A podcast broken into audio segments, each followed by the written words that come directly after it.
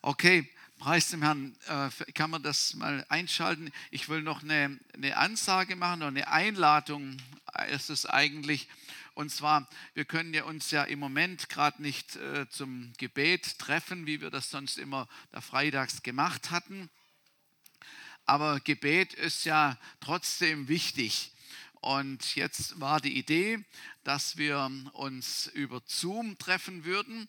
Und also für alle, die Freudigkeit haben, mitzubeten, und zwar samstags, also das ist jetzt mal so über die äh, Winterzeit, kann man das so mal machen oder bis sich ähm, auch an der Situation sonst etwas ändert. Ähm, aber wollen wir uns mal ähm, samstags von 17 bis 18 Uhr, so circa bis 18 Uhr, uns treffen per Zoom und ich würde die, den, den Link ähm, würden wir weiterschicken über unsere WhatsApp-Nachrichten und dann kann jeder sich da mit reinklinken und wir wollen gemeinsam Fürbitte machen. Also es geht um Fürbitte.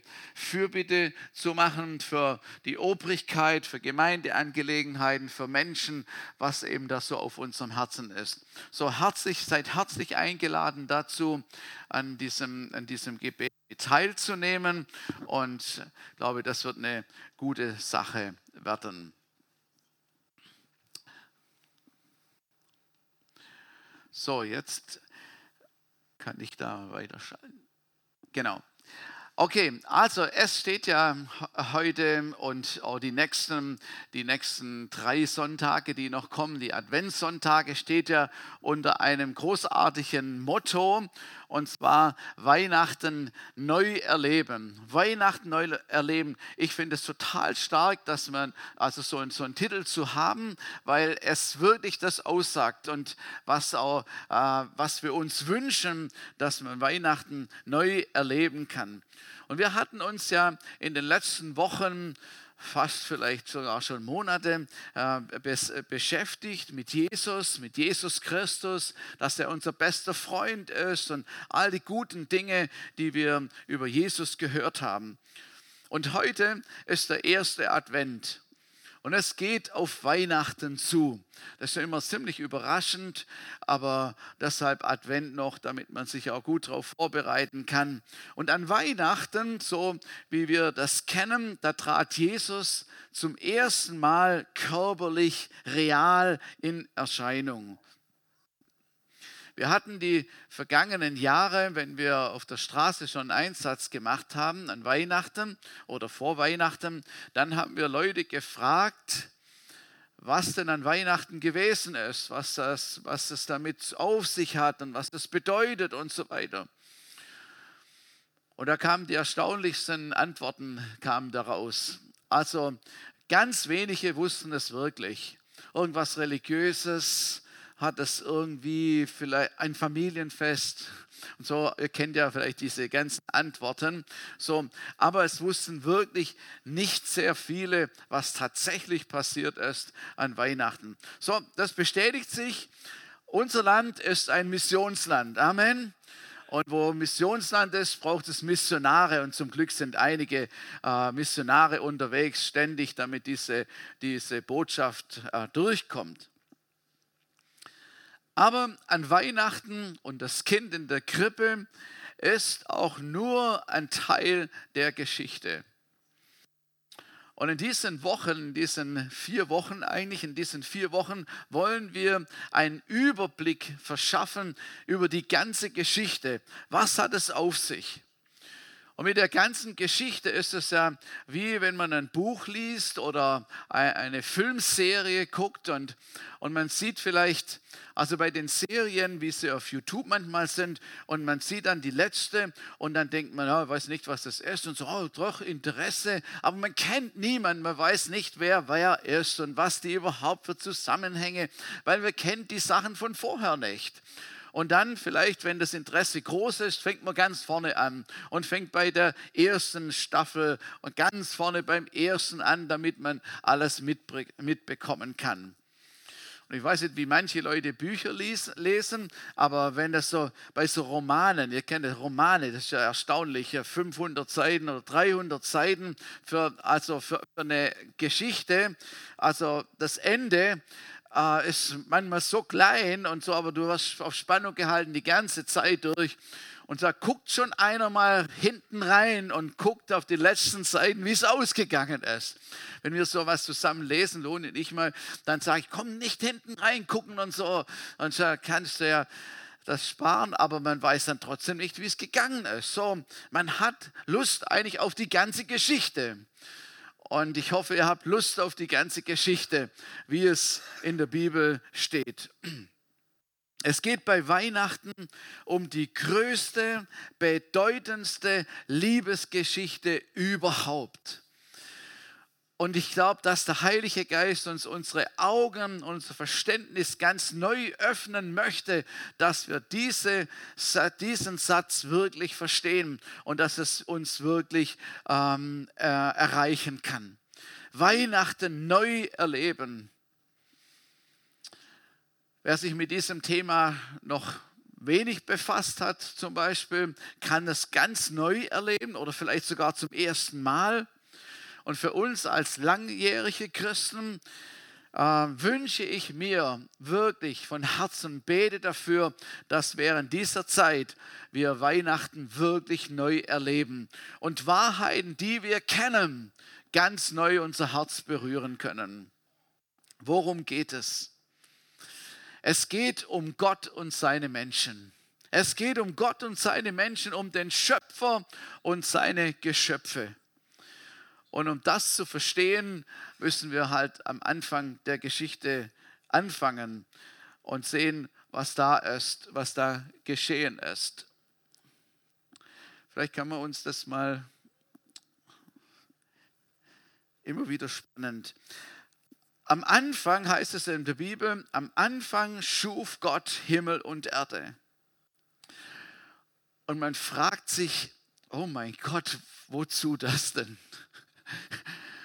Oh mein Gott, warum hast du das gemacht? Was hast du vor? Warum hast du das gemacht? Aber Gott hatte einen ehrgeizigen Plan. Man würde heutzutage sagen, ein Projekt. Gott hatte ein Projekt. Er hatte vor, Menschen zu erschaffen. Das war sein Gedanke. Er hatte vor, Menschen zu erschaffen. Menschen, die er lieben würde, mit denen er Gemeinschaft haben konnte. Menschen, die ihn wiederum lieben würden. Menschen, denen er alles, was er hatte, schenken wollte. Menschen, die sein Abbild sein würden. Menschen, die seine Kinder werden sollten und sein würden. Aber bevor er das tat, bereitete er sich aufs Beste, aufs Allerbeste vor. Sie sollten es wirklich schön haben. Sie sollten es wirklich gut haben, seine Menschen, und sich wohlfühlen. Und da fängt es schon an, ganz am Anfang der Bibel. Das ist das Wesen Gottes. So ist Gott. Das Allerbeste, äh, das Allerbeste, kreativ zu sein, großzügig zu sein, verschwenderisch zu sein. So ist unser Gott. Amen. Und so können wir und dürfen wir ihn bis heute erleben. Also Gott hat es vielleicht so gemacht oder also wie Eltern, wie Eltern, die, äh, die bald ein Kind erwarten, die bereiten alles gut vor. Da wird das Kinderzimmer neu gestrichen und mit Bildchen reingemacht und Mobile aufgehängt und alles wird kindgerecht da, äh, da dekoriert und gemacht und Bettchen rein oder Wickeltisch und was man da alles so braucht. Es wird alles wunderschön vorbereitet. Und dann, wenn das Kind dann kommen würde, wäre alles schön gemacht. Da brauchst du nur noch vom Krankenhaus zu holen und in das schöne neue Paradies hineinzusetzen. Das Kind. So, also das ist eigentlich irgendwie was Normales. Aber Gott hat es genauso gedacht. Und als ich darüber nachgedacht habe, ich fand das, da ist mir das erst wieder so bewusst geworden. Echt, ich hatte das eigentlich, man sagt ja immer, ja, das Paradies und so, und das war ja nur kurz und dann geht man weiter. Aber Gott hatte wirklich was Großartiges geschaffen. Das Paradies, das Paradies, den Garten Eden, wunderschöne Natur, Pflanzen aller Art, Früchte, die man, die man essen konnte, essen können würde, Früchte aller Art, was man sich auch nur denken kann drei Flüsse mit wunderschönen, guten, kristallklarem Wasser äh, versehen, was für Trinkwasser geeignet ist, für die, für die Bewässerung der Pflanzen und später für die Tiere, für alles ein wunderschönes, gutes Wasser. Und dann hatte er einen riesigen, einen riesigen Zoo noch gemacht, als Haustiere, eben für seine, für seine Menschen, die er nachher machen wollte, einen riesigen Zoo gemacht, weil wahrscheinlich würden sie das lieben. Und diese Tiere würden in, waren in Frieden miteinander, sich nicht gegenseitig aufgefressen, wie es dann später der Fall war, waren Vegetarier, Vegetarier und äh, richtig liebe große und kleine Tiere aller Art. Und als Krönung schuf Gott dann Adam. So das war, deshalb war es eigentlich der ganze Aufwand für seine Menschen, für Adam zunächst einmal. Er setzte ihn in den Garten rein und er fing an, das zu genießen. Und dann gab Gott ihm noch eine wunderschöne Frau. Eine, also das hat ja gerade noch gefehlt. Also, eine wunderschöne Frau. Ich glaube, dass Eva, boah, Eva war super. Ich, ich, also das war vielleicht die schönste Frau überhaupt, war ja Prototyp. Also das war wahrscheinlich die schönste Frau überhaupt. Und Adam verliebte sich spontan in sie. So, also war ja auch wenig Konkurrenz, aber, aber spontan verliebt sich in Eva und sagt, wow, du bist ja klasse, siehst so aus wie ich, nur ein bisschen anders, aber toll, toll, lasst uns eine gute Zeit zusammen haben. Und, und ich kann mir so richtig vorstellen, wie Gott sich gefreut hat. Adam freut sich, Eva freut sich, ich freue mich, alle freuen sich. Und genau so hat es sich Gott das vorgestellt. Am Abend, da kam er heißt es in der Kühle des Abends, macht noch einen Abendspaziergang und Adam, wie ist gegangen? Eva, wie hast du den Tag verlebt? Oh, es war so cool, ich habe wieder eine neue Pflanze entdeckt und es ist alles so schön. Ey, das hast du alles für uns gemacht. Oh, wir lieben dich. Es ist so schön, mit dir zusammen zu sein und deine Sachen hier zu entdecken. Ich glaube, dass der Garten keine, nicht nur 500 Quadratmeter war. Ich glaube, dass das wirklich ein großes Gebiet war. Also da brauchte man auch ein bisschen Zeit, bis man das alles durchforscht hat und bis man das alles kennengelernt hat. Und man muss wirklich sagen, was Gott gemacht hat, es war hundertprozentig. Es war ungetrübt. Es war absolut herzlich, perfekt. Sie hatten den hundertprozentigen Segen. Es gab nichts, was man hätte besser machen können. Keine Arbeit. Es war eigentlich nur Hobby. Äh, Klauen schneiden von den Tieren oder so oder weiß ich, Apfel pflücken. Es war alles nur Hobby.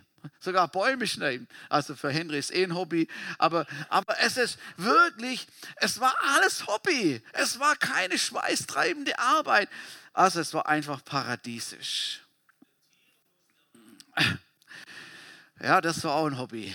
Es war so gut. Also, und das alleine zeigt ja schon, was er, dass die viel, äh, wie, wie, lange das gedauert haben könnte. Gott startete, und das war ich noch das, das, ganz, das ganz Spezielle, Gott startete seine Menschen mit einem freien Willen aus, mit einer freien Möglichkeit zu tun, selber zu denken, selber zu entscheiden, selber Möglichkeiten zu sehen, stattete er aus. Weil Gott wollte, dass er freiwillig geliebt wird. Freiwillig geliebt wird. Dass er freiwillig, dass die Menschen freiwillig ihn ehren und ihn achten würden. Und das wollten sie. Adam und Eva, natürlich, sie wollten das. Sie hatten nur gute, gute Erinnerungen an Gott. Es war ja nur gut mit ihm zusammen. Und niemals hätten sie gedacht, nein, wir wollten das nicht. Nein, sie wollten es. Sie wollten mit, sie freuten sich schon, bis am Abend vorbeikam, bis sie wieder Gemeinschaft hatten mit ihm, Austausch hatten. Sie wollten es, sie genossen, genossen es.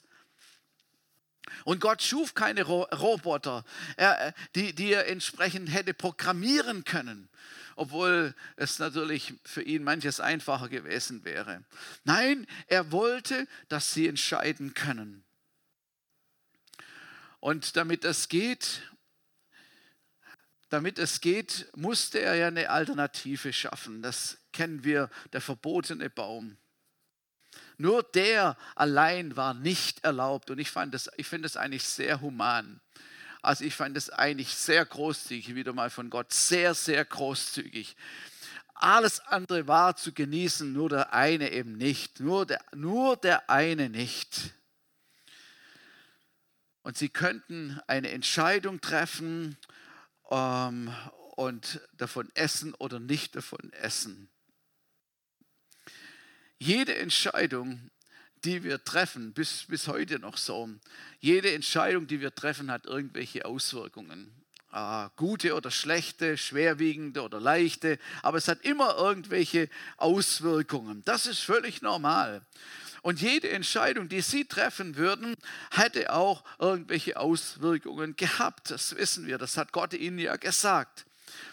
Wir wissen nicht, wie lange Adam und Eva im Paradies gelebt haben. Meine Vermutung ist, dass das richtig, richtig lange war.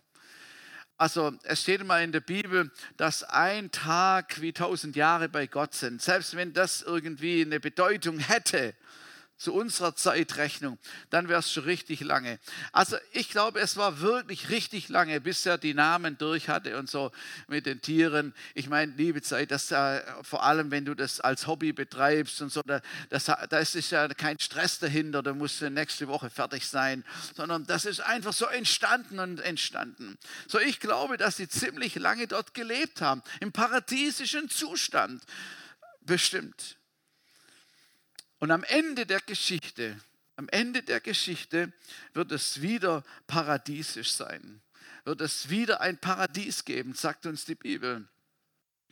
Die Bibel zeigt uns, dass es, für, dass es für alle seine Menschen, die mit ihm gelebt haben, wieder ein Paradies geben wird. Und diesmal ohne Ende, ohne Ende. Und Jesus sagt, und Jesus sagt, ich gehe hin, euch eine Wohnung vorzubereiten. Und, und wenn wir das Paradies, was Gott am Anfang gemacht hat, wenn wir das im Hinterkopf behalten und Jesus sagt, ich gehe, um euch eine Wohnung vorzubereiten, dann können wir ahnen, wie das dort aussehen wird. Dann können wir ein bisschen erahnen, welche Investition er, Jesus und der Vater im Himmel und Engel und wer da sonst noch alles beteiligt ist, äh, investieren werden, um eine Wohnung für uns vorzubereiten. Halleluja. Es, es gibt ein, Lied, ein Lied, ein altes Lied, und das heißt, die Zukunft liegt im lichten Schein. Wenn du das heute singst, singen würdest, ich weiß nicht, wer von ganzem Herzen mitsingt, weil man alles so düstere Dinge sieht und, äh, und vor unsere Augen gemalt sind und diese auch Realität sind. Aber für uns als Christen, es stimmt immer noch, die Zukunft liegt im lichten Schein. Amen. Und wir gehen auf etwas Gutes zu. Halleluja. So, aber es ist noch nicht so weit. Wir sind jetzt noch auf der Erde, auf der Erde und wir leben auf der Erde, also so lange bis das Paradies dann einfach beginnt. Übrigens, der Tod war auch im ersten Paradies nicht vorgesehen. Das war nicht, was Gott geplant hatte er hatte so gute Sachen geplant gehabt und so, aber nicht den Tod.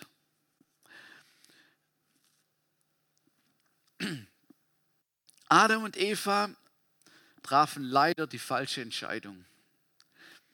Freier Wille hat da oft mal den Qual, die Qual der Wahl. Was machen wir? Was macht man? Und immer wieder, bis in der heutigen Zeit, in jetzt in unserem Leben, appelliert Gott immer wieder an uns, doch die richtige Entscheidung zu treffen. und er will uns helfen, richtige Entscheidungen zu treffen, damit wir auf einem guten Weg sind und gut unterwegs sind.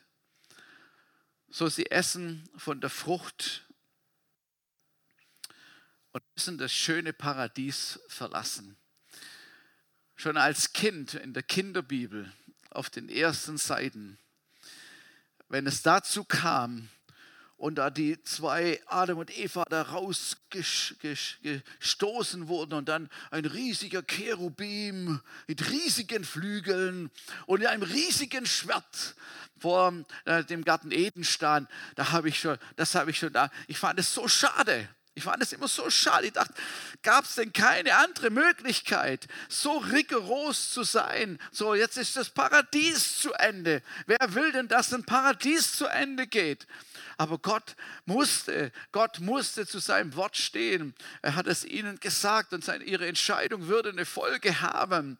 Und er musste dazu stehen. Aber es war sehr traurig und es ist sehr traurig. Alle Annehmlichkeiten waren dahin. Jetzt mussten sie arbeiten, um zu essen. Und alles hat sich verändert.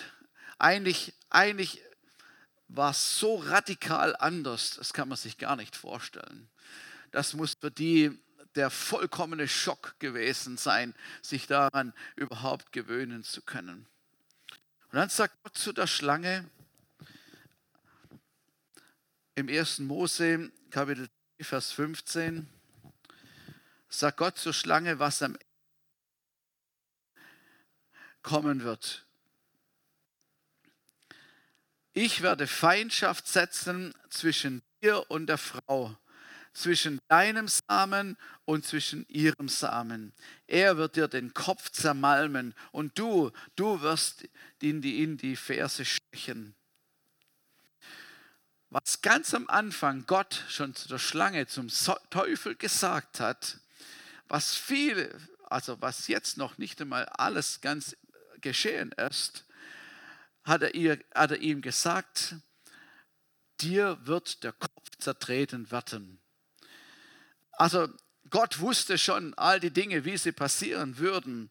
Äh, und er sagte, sagte Jesus, wird dich, also hat nicht Jesus gesagt, aber du wirst am Ende besiegt werden. Am Kreuz, Kreuz war schon der erste Sieg, der gewaltige Sieg, was Jesus am Kreuz ge, äh, ge, errungen hatte. Und ja, der Teufel hat ihm in die Ferse gestochen. Ja, das stimmt. Er musste sterben, gequält werden und all diese Sachen. Aber das endgültige Aus für ihn, das steht noch bevor.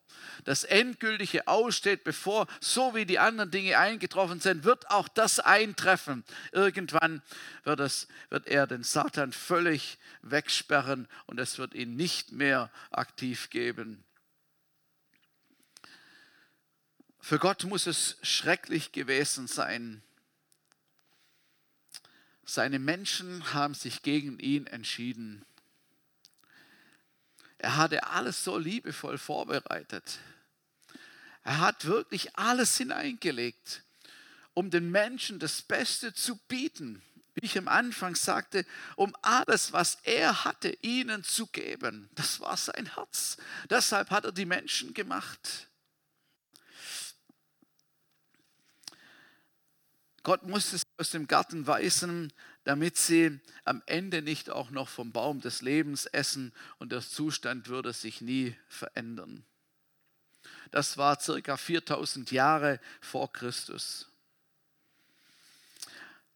Doch nach dem Paradies geht es Gott immer noch um die Menschen. Gott geht es immer um seine Menschen. Gott geht es immer um seine Geschöpfe. Amen. Es ist, hat sich nichts, darin hat sich nichts geändert. Die ganze Bibel handelt davon, wie Gott Wege suchte, um seine Menschen zu gewinnen. Die Menschheit war jetzt voll unter dem Einfluss des Teufels und die Menschen sündigten. 1. Mose Kapitel 6, Vers 11, da heißt es, die übrige Menschheit aber war vollkommen verdorben, die Erde erfüllt von Gewalt. wohin Gott auch sah, überall herrschte Unrecht, denn die Menschen waren alle vom rechten Weg abgekommen. Alle Menschen, seine ganze Schöpfung, alle waren vom Weg abgekommen. Wohin er schaute, sah er nur äh, äh, Gottlosigkeit. Das muss, das muss doch für Gott wirklich so schlimm gewesen sein. Und es gab nur Noah, nur Noah. Von der Rest der Familie bin ich mir noch nicht mal ganz sicher, ob die so ganz, ob die auch so ganz so gottesfürchtig waren. Aber von Noah heißt es, dass er gottesfürchtiger Mensch war. Und Noah, er predigte dann 120 Jahre lang. 120 Jahre verkündigte er eine, eine Nachricht von Gott. Kehrt doch um, lasst, versöhnt euch doch mit Gott. Er meint es doch gut mit euch. Und nebenbei baute er die Arche. Während er die Arche baute, predigte er und wurde verspottet und wurde verlacht. Es gab zu der Zeit noch nie Regen. Wie kann man und dann sagte er, er baut ein Schiff, das wird irgendwie auf dem Wasser schwimmen. Ja, wo? Das war alles so verrückt. Es war alles so verrückt, was die Leute glaubten nicht. Und er predigt, stellt euch mal vor, 120 Jahre zu predigen, kein einziger bekehrt sich. Als wir hierher gekommen sind, da haben wir gesagt, wenn sich der erste Mensch hier bekehrt, boah, dann machen wir aber, dann machen wir aber ein Fest, dann, dann freuen wir uns, weil wir hatten gehört von Insidern, die vor uns hier waren, haben zu mir gesagt, Günther, bis sich in Mecklenburg-Vorpommern jemand bekehrt, da musst du gleich mal fünf Jahre rechnen, bis da jemand sich bekehrt. Und ich habe gedacht, oh, ich habe ja nicht ewig Zeit, das kann doch nicht wahr sein. Ich wollte diese Prophetie nicht annehmen. Sagte, nein, Herr, ich kann sowieso niemand erretten. Du musst es ja machen und dein Heiliger Geist. Und dann hatten wir die erste Taufe, ihr wart auch dabei, unsere erste Taufe in der Adventgemeinde. Und es war so, es war für uns, die wir damals zusammen waren, es war damals so, es war so gewaltig, es war so stark. Danke Jesus, dein Evangelium ist wirklich kraftvoll. Halleluja. So, aber der predigte 120 Jahre lang. Und er wurde nur verlacht. Wir hätten wahrscheinlich nach den ersten 20 Jahren dann eben aufgehört und gesagt, oh, das hat eh keinen Wert mehr mit denen, so macht, dass die Flut schnell kommt. Es ist, es, also es geht nicht. Und ich glaube, ich glaube, wenn die Menschen damals Buße getan hätten und zu Gott zurückgekehrt hätten, ich glaube, die Arche wäre einfach ein Ferienhaus geworden.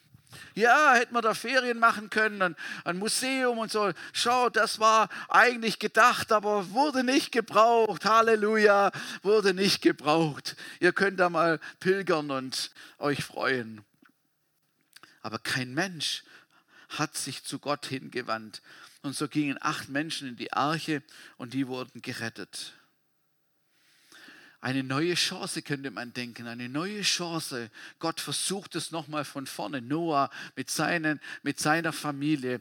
Jetzt, jetzt wird alles besser. Regenbogen drüber und so. Ja, Gott ist mit euch. Äh, jetzt, äh, alles ist doch gut. Jetzt kommt, Mensch, mit acht Leute und ihr, eure Nachkommen, kommen. Wir wollen Gott nachfolgen. Noah hat sich einen Weinberg gepflanzt und mochte seine Früchte. Und hat sich richtig volllaufen lassen, war sturzbesoffen. Und dann gab es einige familiäre äh, Querelen und so. Und die Nachkommen Noahs waren wiederum gottlos und entfernten sich von Gott. Dann heißt es in der Bibel, dass äh, Menschen sich erhoben. Sie wollten sich diesen Prestigesturm bauen, um sich einen Namen zu machen.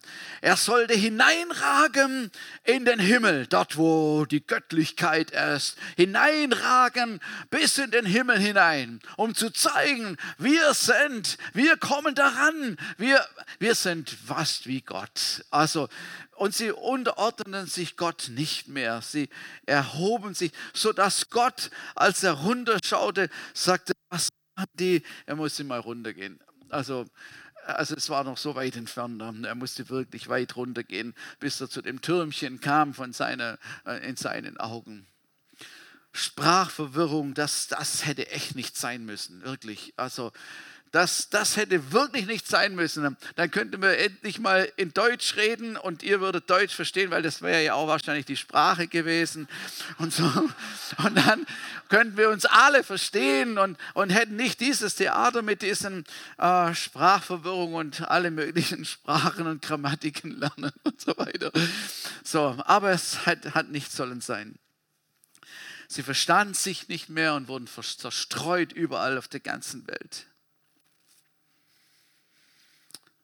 Und dann startete Gott, der seine Menschen immer noch liebte, einen weiteren Versuch, sie zu versöhnen.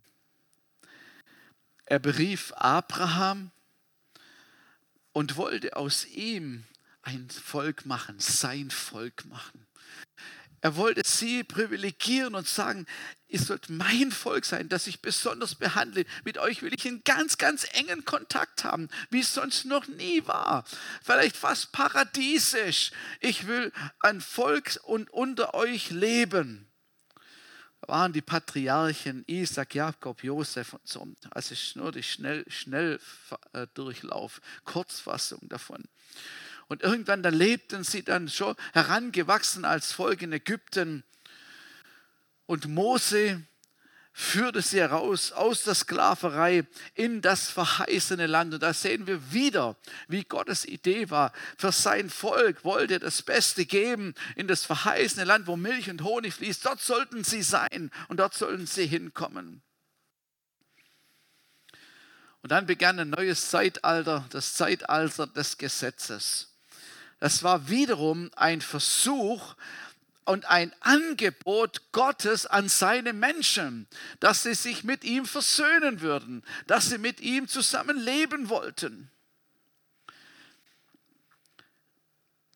Und auch dieser Versuch scheiterte. Keiner konnte die vielen Gebote halten und ständig reizten andere Götter anderer Völker und selbst das, das, das praktisch Gottes Heiligtum, das Volk Israel, äh, wandte sich wieder ab von Gott. Und dann war 400 Jahre Sendepause. Kein Prophet, der irgendetwas gesagt hatte, keine neue Kundgebung von Gott, nichts. Es war Totenstille. Gott hatte nichts mehr gesagt, 400 Jahre lang. Und dann, nach diesen 400 Jahren, startet Gott seinen letzten Versuch. Gottes allerletzter Versuch, noch eine Möglichkeit zu schaffen, dass Menschen ihn annehmen könnten, dass Menschen sich versöhnen lassen würden mit ihm. Er wollte so gerne, dass etwas wiederhergestellt wird, was verloren gegangen ist über die vielen Jahre, Jahrtausende. Er wollte ihnen etwas geben, eine Möglichkeit geben, ihn wirklich lieben zu wollen, zu sehen, dass er sie lieb hat, dass er alles gegeben hat und dass er ihm wirklich etwas daran liegt und dass die Menschen zu ihm kämen und mit ihm leben wollten. Sein Plan forderte sein Allerbestes. Sein Plan forderte sein Allerbestes. Das ist wiederum symptomatisch für Gott, das Allerbeste zu geben, wie ganz am Anfang, das Allerbeste vom Feinsten. Johannes 3, Vers 16. So sehr hat Gott die Welt geliebt, die Menschen geliebt, dass er seinen einzigen Sohn gab, auf dass alle, die an ihn glauben, errettet werden, zur Erkenntnis der Wahrheit kommen ihn kennenlernen. Und Gott hatte jetzt umsetzen wollen, dass sein Sohn geopfert wird, damit Menschen rettet Er wollte diese Möglichkeit schaffen, dass die ganze Sünde, die ganze Sünde, und ich glaube, wenn Gott heute runter guckt und durch die Welt guckt, also gut, da gibt es ein paar gute Flecken, aber vom Groben würde er wahrscheinlich auch sagen, wohin er schaute, Gewalt, Ungerechtigkeit, Gottlosigkeit, so muss es ja der Eindruck halt auch schon fast so sein. Er wollte eine Möglichkeit schaffen, dass die ganze Sünde, die ganze Gottlosigkeit vergeben werden kann. Einer sollte bezahlen für alle. Jeder Mensch sollte die Möglichkeit wieder bekommen. Und zwar einfach, einfach die Möglichkeit bekommen, um versöhnt zu werden mit ihm, versöhnt zu werden mit Gott. Gottes sehnlichster Wunsch war und ist immer noch mit seiner Schöpfung Kontakt zu halten, mit seiner, mit seiner Schöpfung in inniger Gemeinschaft zu sein, ein Liebesverhältnis zu haben. Das ist immer noch sein Gedanke. Und dieser letzte Versuch, Gottes letzter Versuch, seine Menschen zu versöhnen, war eben, war, dass Jesus gekommen ist. Und jetzt sind wir wieder bei Weihnachten in dieser Geschichte angelangt. Jesus wurde geboren. Christus, der Retter, ist da. Die Engel verkündigen vorher schon die frohe Botschaft. Keiner versteht, was eigentlich los ist, was es eigentlich bedeutet. Ein, ein Engelheer am Himmel. Keiner versteht, was los ist. Aber Gott hat eine Möglichkeit geschaffen. Christus, der Retter, ist da und die Geschichte geht weiter. Halleluja. Jesus, als er herangewachsen ist, ein Mann Gottes geworden ist oder erwachsen geworden ist, ihm ging es wieder um Menschen. Er war wieder Vater. Er tat, was er den Vaters tun sah. Das Herz des Vaters war genauso in ihm und es ging um Menschen. Es ging ihm immer um Menschen, wo ihn mehr hinkam. Es ging ihm um Menschen zu helfen, zu dienen und zu heilen und Gutes zu tun. Das war seine Mission, dreieinhalb Jahre. Und danach bezahlt er tatsächlich. Danach bezahlte er tatsächlich äh, sozusagen unsere Rechnung, die Rechnung der Welt. Und jeder Mensch, und das ist einfach die gute Nachricht, jeder Mensch kann Vergebung finden. Halleluja. Jeder Mensch kann Jesus annehmen ob groß oder klein. Also man muss eben die Voraussetzung, man muss nicht äh, voraus etwas bezahlen oder leisten oder tun. Das Einzige, was man tun muss, das ist tatsächlich so, zu sagen, Jesus, komm in mein Leben. Ich höre auf, mein Eigenleben zu leben. Ich komme zu dir und hier ist mein Leben. Vergib mir meine Schuld, reinige du mich von aller Sünde. Und du hast es noch nicht ausgesprochen. Und schon hat er Jesus vergeben. Halleluja. Halleluja. Unsere Monika, die, die seit einiger Zeit hier ist, sie hat so wunderbar Gott erlebt und so, so seine Gnade und Vergebung und Hilfe erfahren. Das ist so fantastisch. Wir werden irgendwann mal noch hier das ganze Zeugnis hören. Und da sieht man, wie, wie genau, wie Gott es gemacht hat und wie er es gedacht hat und wie es Jesus gedacht hat.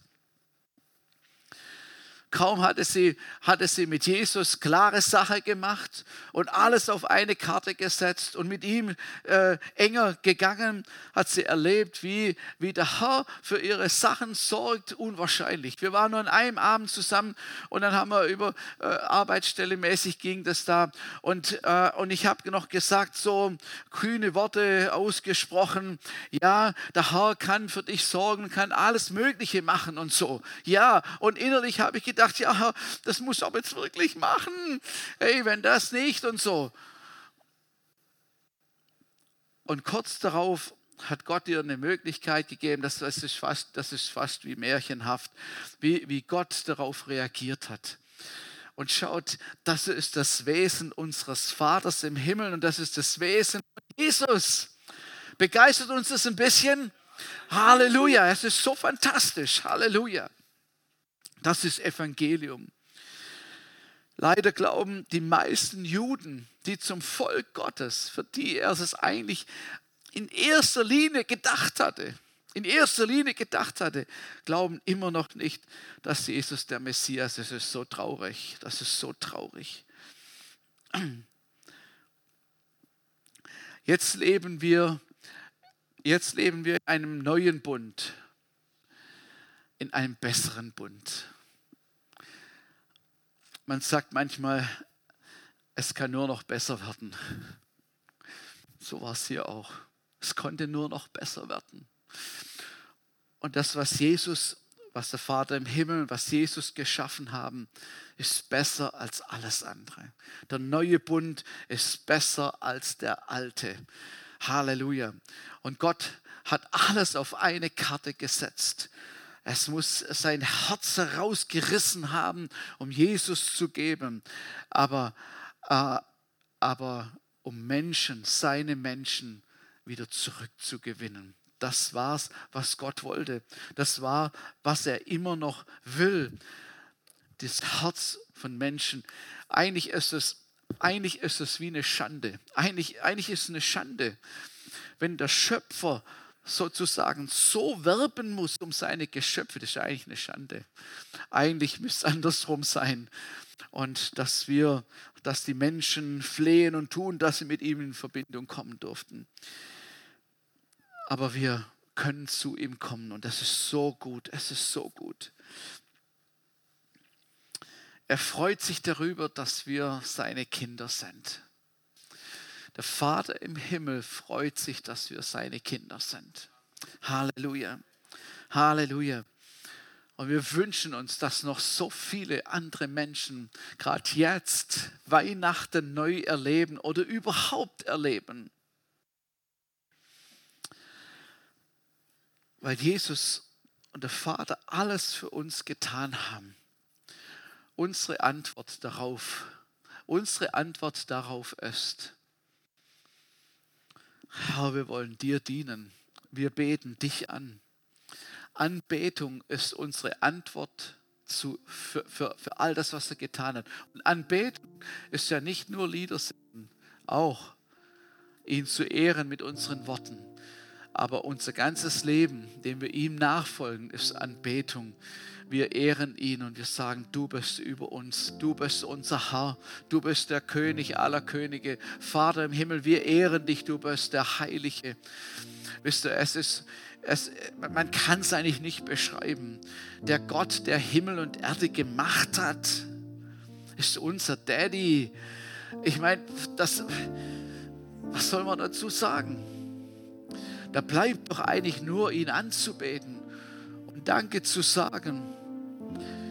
Ich hoffe, wir spüren heute Morgen etwas von dieser Liebe des Vaters, wie sein ganzes Herz ist und wie nichts daran verloren gegangen ist und immer noch sein ganzes Herz schlägt für die Menschen,